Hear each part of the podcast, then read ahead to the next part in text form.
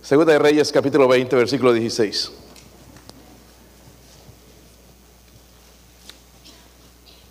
Vamos a... Les prometo, voy a ser corto, hermanos, en el mensaje, pero quiero que pongan atención. Y el propósito es este. Mi corazón está rendido delante de Dios y me siento culpable por esto también, por lo que voy a predicar. So, yo le rogaría a usted también que usted tome, ¿verdad?, eh, el asunto seriamente y responda.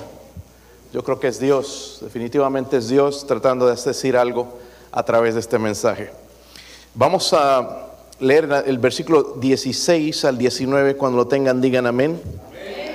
Segunda de Reyes 20, ¿verdad?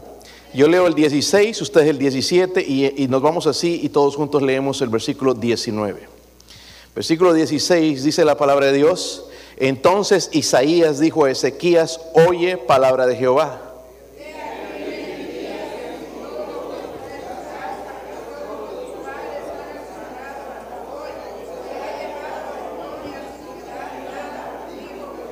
Y de tus hijos que saldrán de ti, que habrás engendrado, tomarán y serán eunucos en el palacio del rey de Babilonia. Entonces Ezequías dijo a Isaías, la palabra de Jehová que has hablado es buena. Después dijo, habrá al menos paz y seguridad en mis días. Algo que me, es interesante de Ezequías dice, la palabra de Jehová es, ¿qué? Buena. ¿Ok?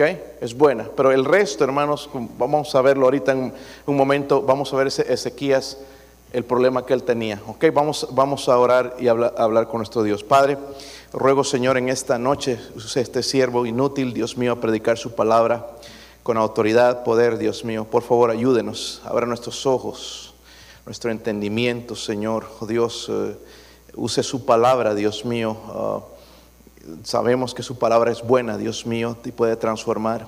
Pido, Padre, si hay alguien sin Cristo en este lugar, Dios mío, primeramente que pueda ser salvo, reconocer a Jesucristo como su Salvador personal. Oro también, Señor, para nosotros como padres nos ayude. Ayude a nuestros hijos también, Dios mío, a entender su palabra y aplicarla en el corazón. Oro, Señor, por su ayuda y su presencia en el nombre de Jesucristo. Amén. Pueden sentarse, hermanos. El nombre de Ezequías significa, hermanos, Dios es mi fortaleza. Dios es mi fortaleza. Y, hablando de Ezequías, él fue un rey de Judá. El reino de Israel estaba dividido, el reino del norte, el reino del sur. Pero Judá, hermanos, tuvo buenos reyes, ¿verdad? Y, el, reino de Israel, lastimosamente, no. Pero aquí vemos, hermanos, en el principio que él comenzó bien, ¿ok? Fue un buen rey. Segunda de Reyes 18, 1 eh, al 6 nos dice un poquito de sus credenciales, para ver un poquito el contexto, hermanos, acerca de, de Ezequías. Miren el versículo 1, el capítulo 18, dice, en el tercer año de Oseas, hijo de Ela y rey de Israel, comenzó a reinar, ¿quién? Ezequías, hijo de Acaz, rey de Judá. Cuando comenzó a reinar era de 25 años y reinó en Jerusalén 29 años. El nombre de su madre fue Abi, hija de Zacarías. Y esto es importante. Hizo lo recto ante los ojos de Jehová conforme a todas las cosas que había hecho eh, David su padre. Él quitó los lugares altos, quebró las imágenes, cortó los símbolos de acera e hizo pedazos la serpiente de bronce que había hecho Moisés. Porque hasta entonces la quemaban incienso los hijos de Israel y la llamó Neustán. En Jehová Dios de Israel puso su esperanza. Ni después ni antes de él hubo otro como él entre los reyes de Judá. Tuvo un buen comienzo. ¿verdad? Tuvo un buen comienzo, Ezequiel eh, comenzó bien, pero ah, luego, hermanos, vemos que su corazón se fue enfriando hacia Dios. Y es lo que veo que está sucediendo con muchos de nosotros aquí. Se fue enfriando. Comenzamos bien, pero eh, eh, Ezequías se empezó a enfriar hacia Dios. Y muchos de nosotros, hermanos, aquí nos estamos dando el lujo de que nuestro corazón se enfríe con Dios. Y esto es lo que va a pasar. Si usted tiene familia, esto es lo que va a pasar, seguramente. Segunda de Reyes 21, un poquito más adelante lo que leímos, un capítulo adelante, dice en, Segunda de Reyes 21, van a ver el costo de la indiferencia de Ezequías o la frialdad, o por decirlo el egoísmo de, de Ezequías. Dice, ¿lo tienen hermanos? ¿Sí lo tienen?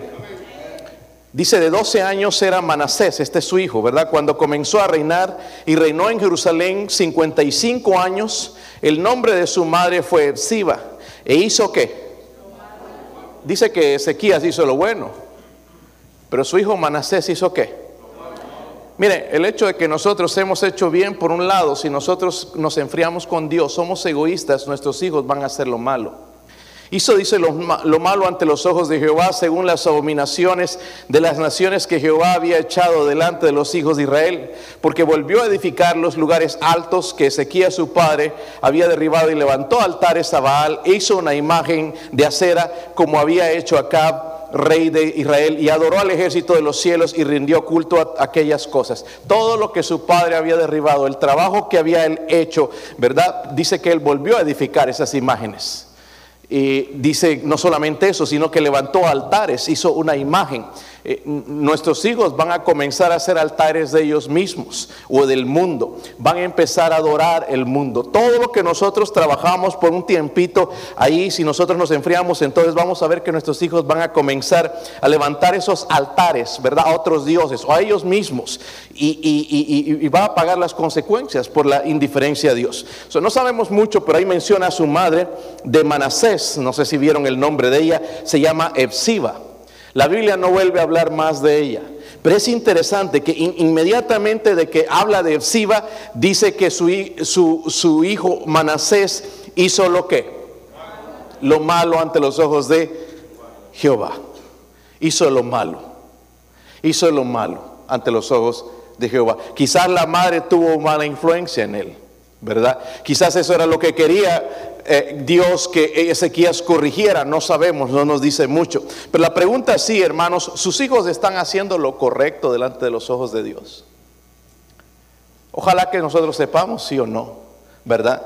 Eh, Juan 6, versículo 26, de, la, de, la, misma boca del Señor Jesucristo salen estas palabras. Dice, respondió Jesús y les dijo, de cierto, de cierto os digo que me buscáis no porque habéis visto las señales, sino porque comisteis el pan y os saciasteis. Trabajad no por la comida que perece, sino por la comida que a vida eterna permanece. La, la, verdad, hermanos, es que nosotros le ponemos más interés en las cosas terrenales que en lo que no perece. Y el Señor está diciendo, trabajad no por la comida que perece. No, está diciendo en realidad que no, ah, quedes en casa sin trabajar, no, pero que le pongamos más atención a esta, a la, comida que a vida eterna permanece. Y a los, es a lo que menos le ponemos atención. Trabajamos para todo lo terrenal, pero nos olvidamos, hermanos, de que el alma de nuestros hijos es eterna. ¿Sí sabían eso? El alma de ellos es eterna. Y nosotros tenemos mucha responsabilidad en cuanto si buscan a Dios o no. So, el, hogar cristiano, hermanos, no nace, se hace. Amén. No es que yo porque soy cristiano, me mi familia va a ser cristiana. Eso no, no es cierto. Por lo tanto, debemos ordenar la casa. Y esto es lo que Dios le dijo a Isaías que necesitaba ordenar su casa. So, hay cuatro lecciones que nos puede enseñar Ezequiel. Y espero, hermanos, que en esta noche cambie nuestro, el rumbo de nuestra vida. Versículo 1, otra vez en el capítulo 20, donde leímos hace un ratito, dice ahí, en aquellos días Ezequías cayó enfermo. Está en el capítulo 20. Sí están ahí, hermanos. Vinieron sin fuerzas, ¿no? Creo que comieron mucho en el almuerzo. Pero hagan un esfuerzo, hermanos, de, participar en ello. Dice, en aquellos días Ezequías cayó que, pero se enfermó de muerte y vino a él el profeta Isaías, hijo de Amós, y le dijo, Jehová dice así, ordena tu casa porque morirás y no vivirás. Saben, hermanos, esto sucedió 701 años antes de Cristo. 701 años antes de Cristo. Enfermó gravemente al punto de que iba a morir. Iba a morir pero Dios fue suficientemente bueno para decirle, mira, eh, voy a cambiar esto, te voy a dar 15 años más. Y, fue bueno Dios, hermanos, porque le dijo que iba a morir para prepararse, ¿verdad? Te tienes que preparar porque vas, a morir. No siempre pasa cosas así. Dios nos dice a no nos dice a nosotros, mira, mañana o en, en 15 días vas a morir, así que prepara tu casa. Nos viene la muerte y listo. Pero a Ezequiel le estaba diciendo con, una razón, con un motivo, dándole una oportunidad quizás para que pueda dejar un legado bueno en sus hijos. Pero es interesante, Dios no le dijo, no le dijo a él, prepárate, le dijo, ordena tu casa. ¿Están conmigo, hermanos? No le dijo prepárate, le dijo ordena tu casa. La pregunta es, mi hermano, mi hermana, ¿cómo está su casa hoy?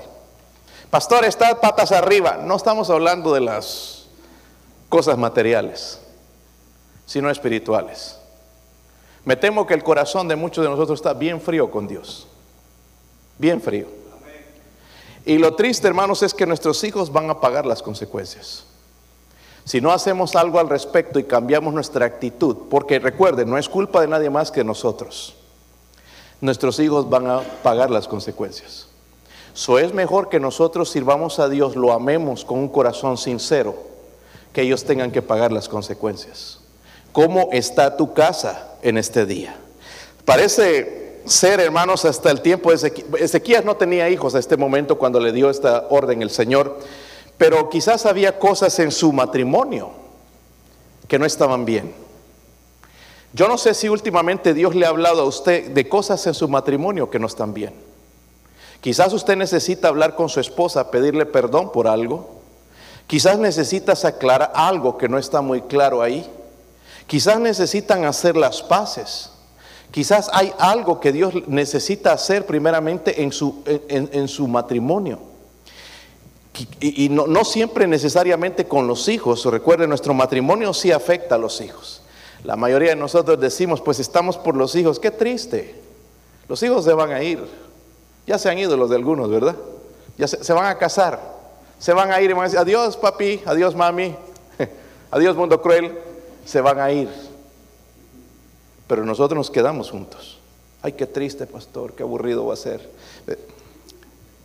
Hay cosas que necesitamos aclarar. Y quizás ya Dios veía esto en un problema, quizás Epsiba o, Ezequiel que se estaba enfriando, o su esposa, yo no sé, quizás estaba apartando de Dios, yo no sé si ella era creyente, pero Dios quiere, ordena, quizás estaba diciendo, ayuda a tu esposa a conocer al Dios verdadero, deja que ella también entre en fuego, en comunión conmigo. Quizás Dios estaba tratando de advertirle eso y Ezequías no escuchó la voz de Dios. como dije hace un momento, hermanos. Y esta es la primera lección que nos enseña eh, Ezequías. Vamos a ver la primera, lo primero, la crisis de Ezequías. Eh, Dios le dice entonces, prepárate y ordena tu casa, ¿verdad?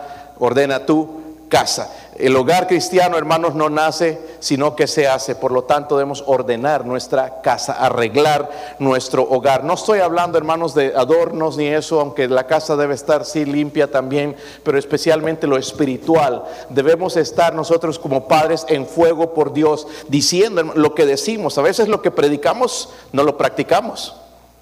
Hablamos de un mensaje, hermanos, que nuestros hijos, ¿cómo es que dice una cosa y hace otra? ¿Cómo es que dice de, habla de Cristo, pero vive diferente en la casa? Tiene doble vida, tiene doble cara. Y ellos se dan cuenta de eso. ¿Se han dado cuenta, hermanos? Eh, eh, los niños siempre lo observan a uno. Daniel es pequeño y travieso y se mete en problemas siempre. Entonces cuando se mete en problemas me está mirando mi reacción. Dice algunas cosas a veces que hacen reír. Y está mirando si me voy a reír, si es gracioso o no, me está observando. Está observando. Entonces, si ya me observa que yo más o menos le estoy por reírme, se echa una risa grande. Pero si me pongo serio y enojado, entonces cambia su, actitud. ellos nos conocen, hermanos.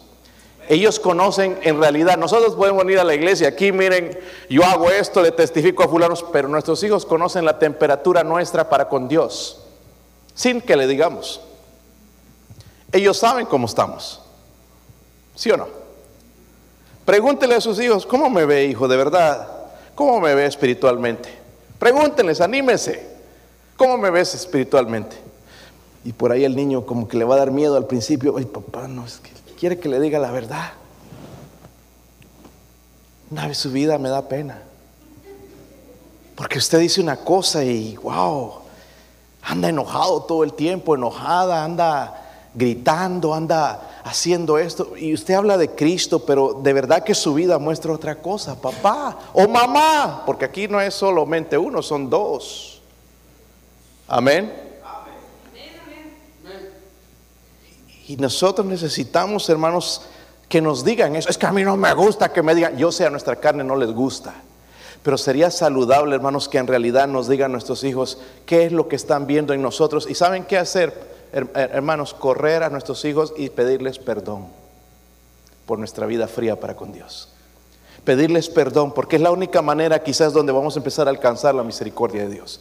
Pedir perdón. Subemos la crisis de Ezequías, Dios le dice, ordena tu casa porque morirás. Segundo, miren el versículo 2.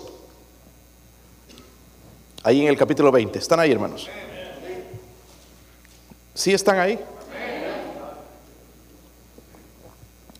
Versículo 2 dice, entonces él volvió su rostro a la pared y oró a Jehová y dijo, te ruego Jehová, te ruego que hagas memoria de que he andado delante de ti en verdad y en íntegro corazón y que he hecho las cosas que te agradan. Y lloró Ezequías con gran que. Oh, cuando nos vienen las enfermedades lloramos y oramos y nos acordamos de Dios. So aquí lo que vemos es la confianza de Ezequías. La confianza de, Ezequías. Si hay algo, hermanos, que usted, si usted ha leído estos capítulos, algo que impresiona acerca de Isaías, o Ezequías, perdón, es la manera en que oraba. tenía poder para orar. Oraba, hermanos, y Dios lo escuchaba. Dios lo escuchaba y aquí no es la primera vez que va a pedir algo y, y, miren lo que Dios va a hacer en su vida. Y dice en el versículo 4, y antes que Isaías saliese hasta la mitad del patio, vino palabra de Jehová a Isaías diciendo, mire, cambió la mente de Dios su oración.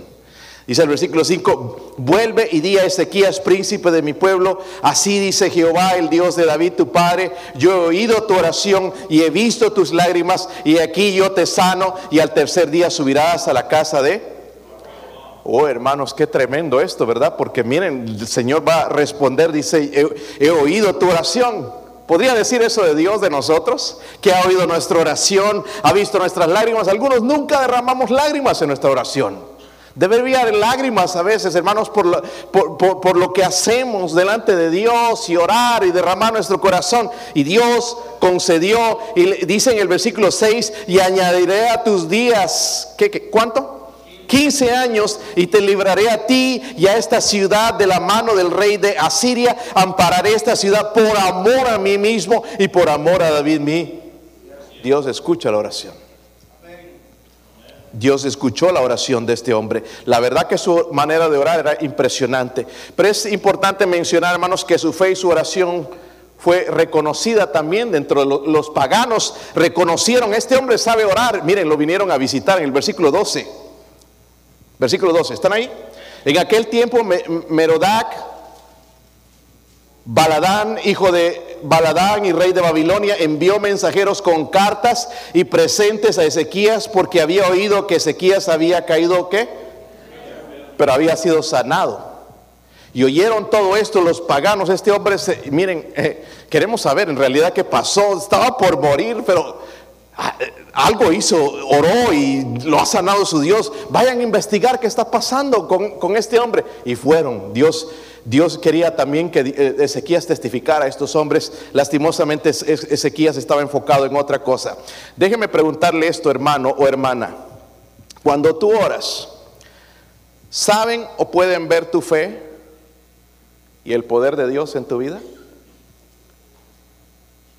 Nuestros hijos necesitan ver que Dios contesta nuestras oraciones. Si no van a decir, pues este hora y nunca se pasa nada. Ellos necesitan ver que Dios contesta la oración. ¿Están conmigo, hermanos?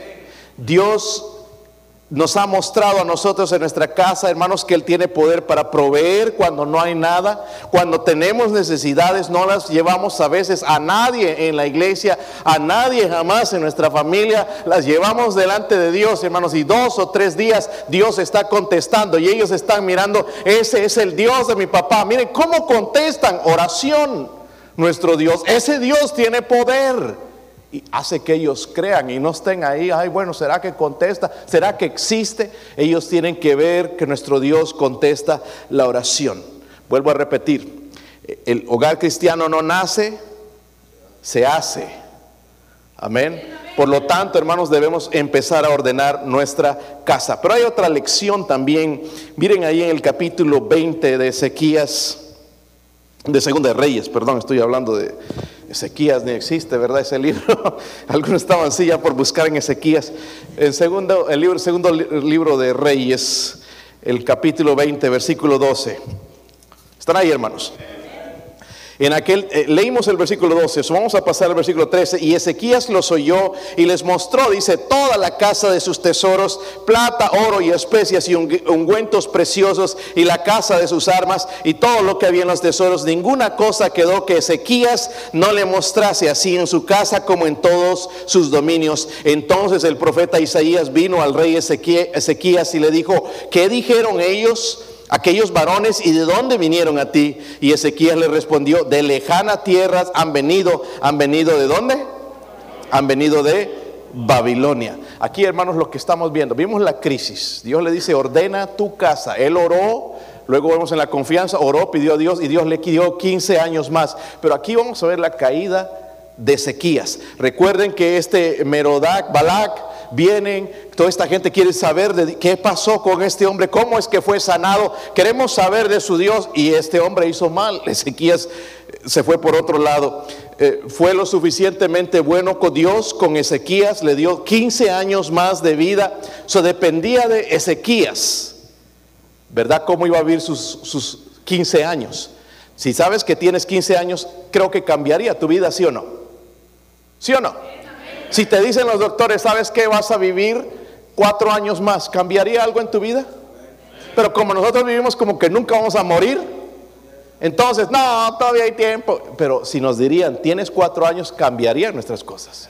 ¿Sabe qué? Los jóvenes pensarían quizás y los niños voy a ser más obediente a mis padres. Los voy a empezar a amar, a obedecer, a ser agradecido con ellos. Porque he sido un mal agradecido quizás ser agradecidos, ¿verdad? Como, como padres, quizás voy a mejorar mi relación con Dios porque la verdad que han dado así, como una montaña rusa, así, para arriba, para abajo, y voy a, voy a arreglar porque me quedan cuatro años de vida. Necesito hacer algo que vaya a impactar también a los demás. Ya me quedan cuatro años, pero entonces Ezequías tenía 15.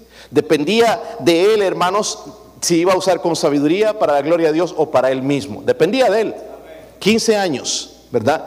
Lo mismo sucede con nosotros. Dios nos da a escoger.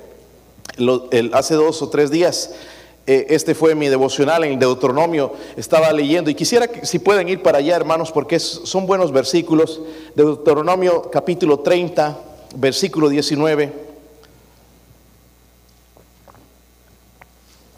En ese momento que lo leí, Dios me habló a mí personalmente y fue de bendición y por eso decidí usarlo aquí también. Deuteronomio 30, versículo 19. ¿Sí lo tienen? Dice, a los cielos y a la tierra llamo, está hablando Dios, por, por testigo soy contra vosotros, que os he puesto delante la vida y la... ¿Sabe que Dios nos ha puesto eso delante de nosotros? La vida y la muerte. Amén. Pero nos va a explicar un poquito más a qué se está refiriendo el Señor. Ya no los puso ahí, ¿verdad? La bendición y la... ¿Saben que eso está delante de nosotros? La bendición y la maldición. Dice entonces, miren esto, Dios le está diciendo a su pueblo que escoge. Díganlo conmigo, escoge pues la vida para que vivas tú y tu descendencia amando a Jehová tu Dios, atendiendo a su voz y siguiéndole a Él, porque Él es que vida para ti, prolongación a tus. So le dice entonces, vas a escoger entre la maldición o la bendición, entre la vida o la muerte. Y le dice, le recalca, mejor escoge vida, porque en Él es donde vas a encontrar vida. Si nos preguntaran a nosotros, honestamente hermanos, ¿Qué es lo que estamos escogiendo en este mundo? No es la bendición. Porque aquí dice, amando a Jehová tu Dios. Quizás ninguno de nosotros podríamos decir que amamos a Dios. Jesús dijo, si me amáis, guardad mis mandamientos. Es fácil decir yo amo a Dios, pero otra cosa es obedecer a Dios. ¿Está conmigo? Muy pocos podríamos decir que amamos realmente a Dios. Entonces, ahí está Ezequías con sus 15 años más y él va a escoger lastimosamente la maldición, la muerte, ¿verdad? ¿Sabe lo que pasa aquí, hermanos, cuando leemos estos versículos? En vez de que eh, Ezequías sea usado por Dios, mire, voy a usar estos 15 años, me está, está enviando esta gente de Babilonia, estos son idólatras, estos no conocen al Dios verdadero, les voy a hablar de Dios, les voy a contar cómo Él me sanó, cuando me puse a orar, Dios contestó mi oración, les voy a hablar de eso, pero no les hablo nada de eso. Lo que sucedió, hermanos, que él eh, quería impresionar a esta gente de Babilonia los quería impresionar y le mostró, dice, todas sus riquezas de la familia real. En otras palabras, hermanos, Ezequías fracasó en ordenar su casa por su orgullo. ¿Cuántos somos culpables de orgullo aquí? Algunos que no, todos somos orgullosos, bien orgullosos. Y el problema de él era el orgullo terrenal. ¿Sabe el que estaba él eh, eh, fijando sus ojos en sus cosas preciadas? Su la Biblia habla de su armadura, sus tesoros, su casa, su dominio. Miren todo lo que tengo. Miren, soy rico, soy poderoso. Miren a dónde he llevado esta nación. Todo era orgullo terrenal y Dios la, la, verdad que estaba triste con él. En otras palabras, hermanos, Ezequías tomó la honra que solamente pertenece a Dios. La honra pertenece a Dios, no a ninguno de nosotros. Yo estuve el otro día, el jueves, que nos, me invitaron a la oración de eh, la hermana Nicoa, que es nuestra misionera Honduras, allá en la iglesia de, ella. Entonces me invitaron, incluso me pidieron a pasar también y compartir unos pasajes ahí con ellos. Pero cuando llegué ahí me gustó esto. Desde el principio hasta el fin yo no escuché esto. Señor, sánala, Señor, por favor, sánala, que, la, que esté bien, Señor, que, que, la levantes y que la uses. No, todo era, Señor, que tu nombre sea glorificado. Ella misma desde el púlpito, Señor, si esto te va a dar honra, úsame o llévame contigo. Todo, hermanos, era para la honra de Dios. ¿Será por eso que no es que no, no tiene cáncer? Porque Dios sabe que en su corazón no es para honra de ella sino para la honra de a la honra de nuestro Dios. Ezequías tuvo la oportunidad, hermanos, de alabar a Dios, testificarles del Dios verdadero, pero él se glorificó a sí mismo. Miren la armadura que tengo, wow, esta armadura es súper poderosa, es fuerte, puedo ir a la guerra, puedo luchar. Miren los tesoros que tengo, cuánto oro, cuánta plata tengo por aquí. Miren mi casa, tengo tantos cuartos, tantas habitaciones, todo lujoso de primera, todo ah, mostrando su orgullo, se glorificó a sí mismo. ¿Cómo estamos robando la gloria a nuestro Dios en nuestra casa? Les estamos enseñando a nuestros hijos a apreciar las cosas más. Que tenemos que tener como todos un televisor de 80 pulgadas de la última, una computadora, que todos tienen que tener su iPhone, el, el último iPhone, y les hacemos glorificar las cosas en vez de a Dios.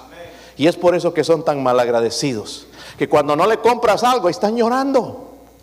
Están enojados, su papá es malo, no me compra, mi amiguito tiene todo, ya tiene carro, tiene casa, tiene hasta un caballo. Pregunto, ¿qué hace con el caballo? Ahí llega a la escuela en el caballo también, ¿verdad? Codiciar cosas, cosas, en vez de a Dios. Y no le glorificaron. Es otra pregunta, ¿somos fieles a la casa de Dios, hermanos? Yo veo que algunos de ustedes están saltando ya. Comenzaron bien, pero el corazón se ha ido enfriado. Ahora tenemos una excusa. Es el trabajo. Pero recuerden que la gloria es para Dios. Yo tengo que buscar en mi vida cómo le voy a glorificar. No solamente el llevar el alimento a la casa, porque sabes que al llevar ese alimento a la casa necesitas un Dios que todavía te siga dando salud, que te siga dando trabajo, que no se vaya a cerrar la compañía donde trabajas, que sirva el carro para llevarte al trabajo. Todavía necesitamos a Dios. Pero ya es mejor saltar un servicio que darle gloria a Dios. De todos modos, es un servicio más. Ahí voy a estar el domingo o lo voy a ver por el YouTube. Dios dice que vengamos a su casa. La Biblia habla de venir con regocijo, ¿verdad? Y en el, en el Salmo 100, de adorarle a Él porque Él es digno. Dios no es Dios del domingo nada más, Dios es Dios de todos los días.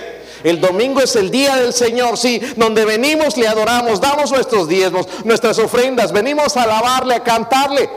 Pero todo, hermanos, los días Dios merece la gloria y la honra. Nuestros hijos ven eso. ¿Cuánto aprecias la casa de Dios? ¿Valoras la casa de Dios? Porque Cristo la, ama tanto, la casa, su casa, hermanos, que la, la compró con su sangre, dice. ¿Verdad? La compró con su sangre. ¿Somos fieles en nuestra relación con Dios? Quizás a veces no. ¿Somos fieles en nuestra relación con Dios? ¿Somos fieles y le damos a Él lo que Él merece? Esta mañana hablábamos de, ¿se recuerdan de quién? ¿De quién hablamos esta mañana? ¿De quién estaban chismeando esta mañana? De Cornelio. Ese hombre que verdad era inconverso, pero daba limosnas, dice a los pobres, ayudaba a los pobres sin ser salvo, sin ser cristiano. Oraba siempre, dice la Biblia. Y nos enseña un tremendo ejemplo de verdad, de servicio, de temor a Dios, ¿verdad? Y nosotros conocemos a Dios, a veces no lo hacemos. Ese hombre servía a Dios, aunque él no era un cristiano. el hogar cristiano no nace, se hace. Por lo tanto, debemos ordenar la casa. Versículo 16, ya voy terminando, gracias por su paciencia. Versículo 16, otra lección más dice ahí. Entonces Isaías dijo a Ezequías, oye palabra de Jehová. Y aquí vienen días en que todo lo que está en tu casa, todo lo que tus padres han atesorado hasta hoy, será llevado a dónde? ¿No eran esos los hombres que vinieron a ver? serán llevados a donde las cosas? A Babilonia. Por mostrarle, pon tonto. Dice, sin quedar nada, dijo Jehová. Y de tus hijos que saldrán de ti, que habrás engendrado, tomarán y serán eunucos en el palacio del rey de Babilonia. Entonces Ezequías dijo a Isaías, la palabra de Jehová que has hablado es buena. Después dijo, habrá al menos paz y seguridad en mis días. Y por último vamos a ver esto, la calamidad de Ezequías. So, Isaías, hermanos, lo que trató, y es lo que trata Dios siempre de restaurarnos. Nosotros somos unas personas bien malas que cuando alguien comete un pecado, un error, lo queremos aplastar. Lo sacamos de la lista de amistad. Ya no queremos nada con él. Pero Dios quiere restaurar a la gente. Dios quiere restaurar a la gente y, Dios iba a usar a Isaías y le va a tratar de hacerse su pecado, hermanos, pero ya Ezequías estaba frío, su corazón alejado de Dios, indiferente a Dios, estaba duro, estaba quizás amargado. Miren en el versículo 14 le pregunta, ¿qué dijeron aquellos varones y de dónde vinieron a ti? ¿Vieron esa pregunta ahí? ¿Acaso no sabía Dios eso? ¿Sí o no? Le está haciendo reacción. ¿Sabes de dónde vienen? De Babilonia. Esa gente es pagana. Tú conoces al Dios verdadero, tú deberías hablarles del Dios verdadero. Estás viniendo y estás queriendo compañerismo con ellos. Es más, mostrándoles las cosas que no deberías mostrarles. Debías haber mostrado el Evangelio, la palabra de Dios, pero no le estás mostrando eso. Luego en el versículo 15 eh, dice, le, hace otra pregunta para tratar de restaurar a este hombre. Dice, y le volvieron a decir, ¿qué vieron en tu casa? ¿Cuál era la respuesta? ¿Qué? Todo. Allá, hasta el cuarto de él, ¿verdad? Y su esposa. Aquí está, miren, aquí es donde dormimos. Este es el baño, este es esto, el jacuzzi, aquí, allá. Le mostró, dice qué? Todo. Les mostró absolutamente todo. Pero miren, la Biblia trae las consecuencias, la palabra de Dios. Versículo 16, viene el entonces. Si están ahí. Entonces, Isaías dijo a Ezequías, ¿qué? Oye palabra Jehová. Y esto me ha tocado a mí. Nosotros oímos y se sale por aquí. ¿Cuántos mensajes han escuchado en su vida? Ya no podemos ni contar, ¿verdad? ¿Sí o no? Miles quizás. ¿Cuántos de ellos agarramos? Poquito. Oye palabra de Jehová. Mi temor más grande, hermanos, es que mis hijos crezcan y terminen fuera de la iglesia. No es que no vayan a tener trabajo, que no sean ricos, que no tengan la casa de sus sueños, que tengan un Lamborghini, un Ferrari. No, no, a mí no me importa eso. El horror más grande para mí es que crezcan y se vayan de la iglesia.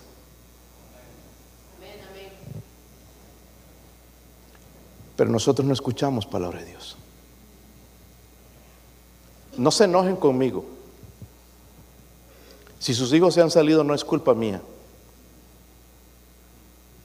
Espero que no. El problema es que no escuchamos las advertencias. Y entonces viene el entonces. Y el entonces no nos gusta. ¿Verdad? Pero habrá esperanza. Ahí, miren, Dios trató de restaurar a Ezequías.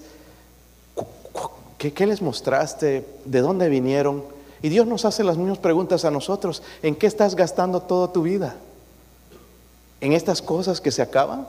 Estás acabando todas tus energías. Miren, hermanos, yo hace unos años les mencionaba porque recuerdo que vinieron y y todo era trabajar, trabajar, trabajar, trabajar, trabajar, trabajar. Y trabajar y trabajo y más trabajo. Y la palabra era trabajo.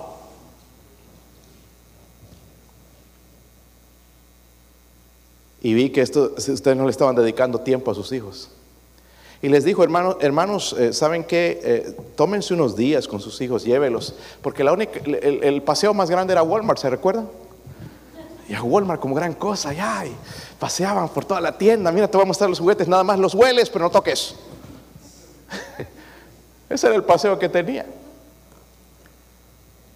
Llévenlos de vacaciones. Y escucha, muchos escuchamos eso.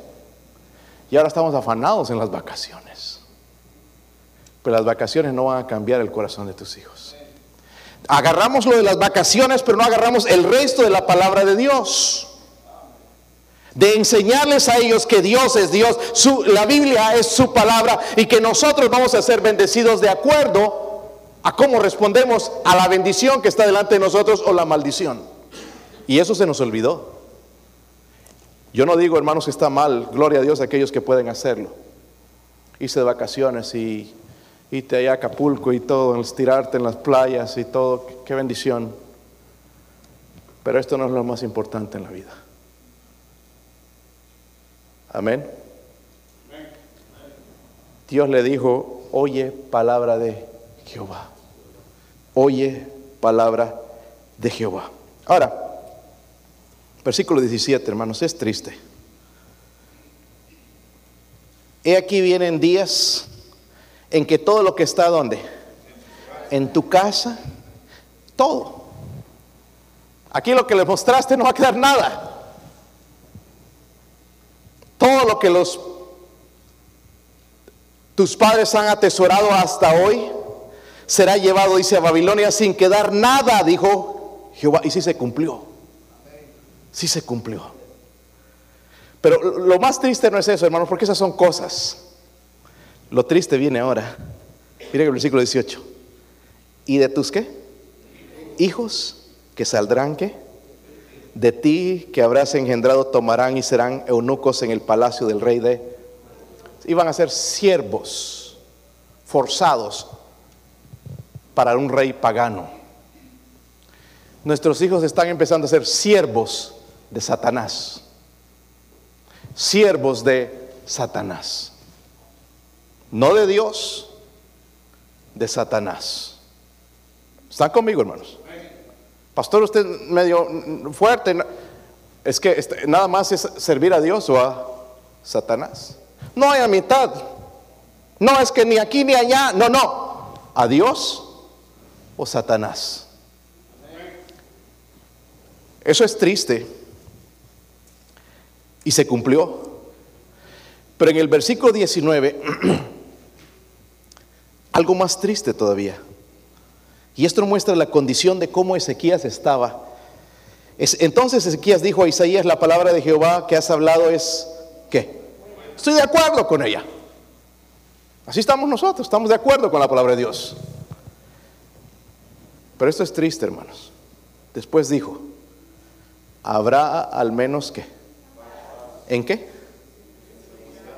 En, y seguridad en mis. En otras palabras, lo bueno es que yo no lo voy a ver. ¿Sabes cómo se llama este tipo? Un idiota, egoísta. sin vergüenza, porque sus hijos tuvieron que pagar las consecuencias. ¿Están conmigo, hermanos? No digas que no te importa, yo no lo voy a ver, allá ellos, les va a doler a ellos. ¿Cómo lo llamaría usted este hombre? ¿Sabe cómo lo llamaría yo? Egoísta. ¿Sí o no? Egoísta, en mis días va a estar bien, va a haber paz, que no, qué bueno que no va a suceder en mis días, yo hasta eso me voy. Pero él está dejando esta herencia a sus hijos. Recuerda, era un hombre rico, pero los va a dejar sin nada. Y después de todo van a ser siervos a, un rey pagano. So, él no estaba preocupado del futuro de sus hijos. ¿Sabe de quién estaba preocupado? Del mismo. ¿No pasa lo mismo con nosotros? Estamos soñando, es que ya voy a hacer la casa de mis sueños, allá aquel carro que he soñado tanto, me lo merezco, tengo que hacer esto, y no importa el precio. Todo, hermanos, tiene un precio. Ahora, cuando Dios me bendice y tengo dinero, gloria a Dios, puedo ir y comprar eso, no, no voy a estar guardando, acumulando las cosas. Pero si dejo, hermanos, la casa de Dios, dejo a Dios a un lado para cumplir con mis sueños, estoy haciendo mal, los estoy mandando al infierno. ¿Se recuerdan que en el pasado Ezequías sí oraba cuando le pasaba algo a él? Te vas a morir. Arregla tu casa porque vas a estirar los tenis. Vas a morirte. Y ay, Señor, no, no, por favor. Y se puso a llorar, ¿recuerdan? Pero ahora le están diciendo, mira, tus hijos van a ser esclavos allá. Y no, no vemos que ha orado más. la pregunta es, padre, honestamente, madre, ¿oras por tus hijos? Si, si oras por ellos, ¿cómo oras? Yo oro todos los días, todos los días por estos niños, estos jóvenes. Todos los días. Y a veces tengo que orar más veces al día porque estamos en una batalla espiritual donde el diablo está luchando por ellos y donde Dios quiere su alma. Pero depende mucho de mí, hermano, si yo voy a escoger la bendición o la maldición. Y alguien tiene que pagar el precio de orar por nuestros hijos. Pastor, ahí en la iglesia oran, ahí tienen la lista. Sí, oramos aquí. Pero nadie jamás va a orar con las lágrimas, con el, dolor, con la, la carga que nosotros mismos por nuestros hijos.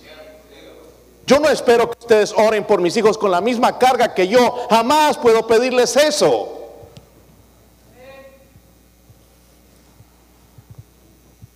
El hogar cristiano no nace, se hace. Por lo tanto, debemos ordenar la casa. Voy a terminar, hermanos, pronto. Vimos la crisis de Ezequías. ¿Recuerdan cuando se ordena tu casa porque vas a morir? Luego se puso a orar, Dios le dio 15 años más. Vimos la caída de Ezequías. Dios envió a estos hombres para ver, para que eh, Ezequías les testificara, les hablara del Dios verdadero, cómo fue sanado. En vez de eso, Él les mostró todas las cosas. Y luego el, el Señor le va a mostrar la calamidad. Todo esto que tú les has mostrado se lo van a llevar. Y eh, espérate una cosa más, tus hijos se van a llevar a tus hijos y van a ser esclavos. Y tenemos por registro mismo de Dios que Manasés, su primer hijo, hermanos, hizo lo malo delante de Jehová. Los activistas de LGBT, eso se está escuchando por todo lado, ¿verdad? La agenda de los lesbianas, los, los gays, los bisexuales y los transexuales. Hace un rato leí una noticia que salió allá en Holanda o le llaman los Países Bajos, ahora salió Miss Universo un travesti, un transexual. Imagínense, un una transexual, era hombre pero se transformó a mujer pastor y eso es pecado, es pecado delante de los ojos de Dios. Dios hizo un hombre y una mujer. Pero esta gente está trabajando con la agenda, están usando los medios sociales.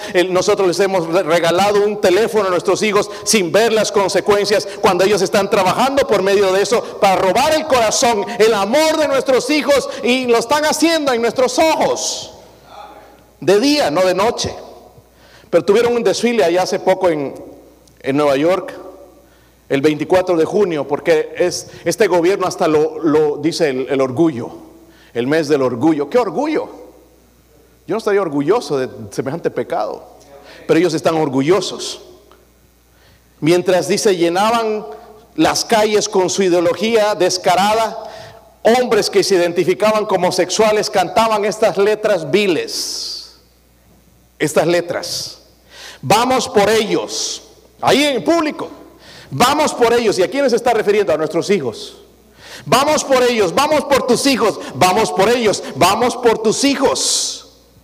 ¿Crees que somos pecadores? ¿Luchas contra nuestros derechos? ¿Crees que corromperemos a tus hijos si nuestra agenda no se controla? Es gracioso.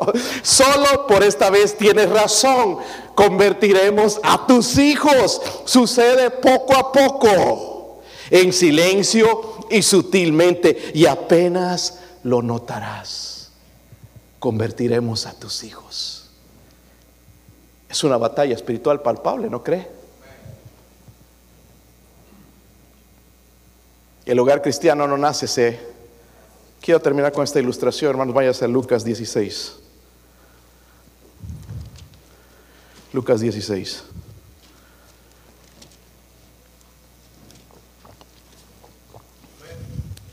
¿Cuántos conocen la historia del hijo pródigo? Parábola. Ok. Mayormente aquí nosotros le damos duro al hijo menor. Pero ese hijo menor se arrepintió.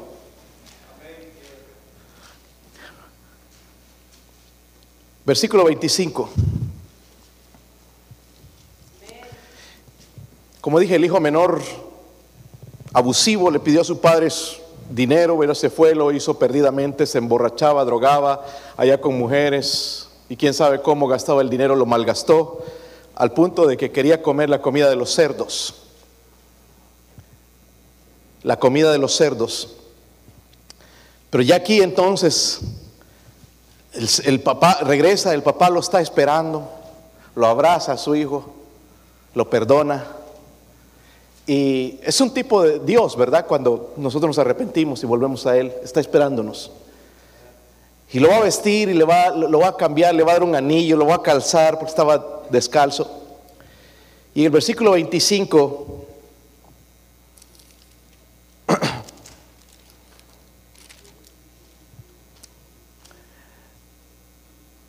15.25 es, perdón, no es 16. 15.25. ¿Sí están ahí? Y su hijo mayor estaba en el campo, estaba trabajando. ¿Está conmigo? Estaba ayudando a su papá. Buen hijo, diríamos. Y cuando vino, llegó cerca de la casa, oyó la música y las danzas. Había una fiesta allá en la casa del, del hijo pródigo, el menor, el papá le estaba haciendo una fiesta y mandó a matar animalitos, invitó a gente allá a comer, a regocijarse, porque este que estaba muerto dice ahora vive, muerto espiritualmente, pero ahora está vivo. Y aquí está el hijo mayor llegando del trabajo y llamando a uno de, sus, de los criados, se ve que tenían dinero, le preguntó qué era aquello y le dijo, tu hermano ha venido y tu padre que ha hecho matar el becerro gordo, por haberle recibido bueno y sano. Miren el versículo 28. Entonces se enojó. ¿Qué hizo este hermano? ¿Sé qué? El otro era su hermano en sangre. Hermanos, si yo, mi, mi hermano, mi hermana andan mal y regresan a Dios, yo me alegraría. Pero este se enojó. ¿Por qué se enojó? Vamos a seguir leyendo. Y no quería que entrar. Salió por tanto su padre y le rogaba que entrase, mas él respondiendo dijo al padre, he aquí tantos años te sirvo no habiéndome desobedecido jamás. ¿Ustedes creen eso? Es una mentira. Y nunca me has dado ni un cabrito para gozarme con mis amigos. Pero cuando vino este tu hijo que ha consumido tus bienes con rameras, has hecho matar para él el becerro gordo. Él entonces le dijo, hijo, tú siempre estás conmigo y todas mis cosas son. El hijo menor regresó, se arrepintió y regresó a su padre, a la comunión con su papá. El hijo mayor que estaba ahí no tomaba, no se drogaba, no fue con rameras, pero nunca entró a la comunión con su padre estaba viviendo, hermanos, en casa, pero lejos de su padre. Nuestros hijos son hijos pródigos, todos. No el que está con rameras, drogas, alcohol, pero el hijo mayor está en casa, sin fuego por Dios, sin ganas de venir a la iglesia, sin ganas de leer la Biblia, sin ganas de orar, nuestros hijos son hijos pródigos. No quieren entrar a la comunión con Dios. ¿Sabían eso, hermanos? El hecho de que vienen a la iglesia no dice nada. Cuando crezcan, se casen, van a demostrar lo que realmente son. O hasta el punto, ¿verdad? A veces ya llegan, consiguen su trabajo y ya se despiden de la iglesia. ¿Sí o no? ¿Eso pasó de la noche a la mañana? No. Nuestros hijos eran hijos pródigos en la casa, pero nosotros nunca oramos, no escuchamos la palabra de Dios, nunca hicimos nada al respecto. Hermanos, que Dios nos ayude, porque lo que el diablo quiere es robar el corazón de ellos. Y Dios le advirtió a Ezequías, mira, se van a llevar tus hijos, van a ser esclavos, van a ser eunucos allá en la casa eh, eh, para el rey de Babilonia. Nuestros hijos se están volviendo en esclavos de este mundo, mundanos. ¿Saben la clase de música que escuchan? Rock, rock and roll, música que, es directamente servicio a Satanás. ¿Sí o no? Son, hermanos, son hijos pródigos en la casa y nosotros estamos ahí pensando que porque vienen a la iglesia, se visten como cristianos, están en fuego por Dios, cuando eso no es cierto, hermanos. Tenemos un problema serio en nuestra iglesia. Todos. Pero ¿sabe dónde empezar Dios a obrar? Cuando lo reconocemos. Vamos a ponernos de pie.